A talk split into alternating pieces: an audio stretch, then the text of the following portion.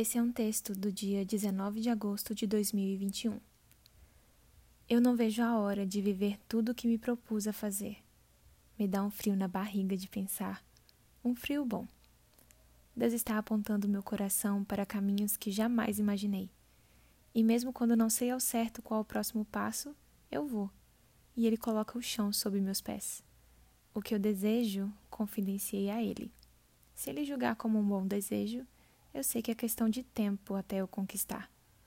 E quando vejo tudo que ele já fez em mim, percebo que já estou vivendo tudo que me propus a fazer. O que eu mais desejava do fundo do coração, meu maior sonho, eu já conquistei. Por que eu teria medo de não conseguir conquistar todo o resto?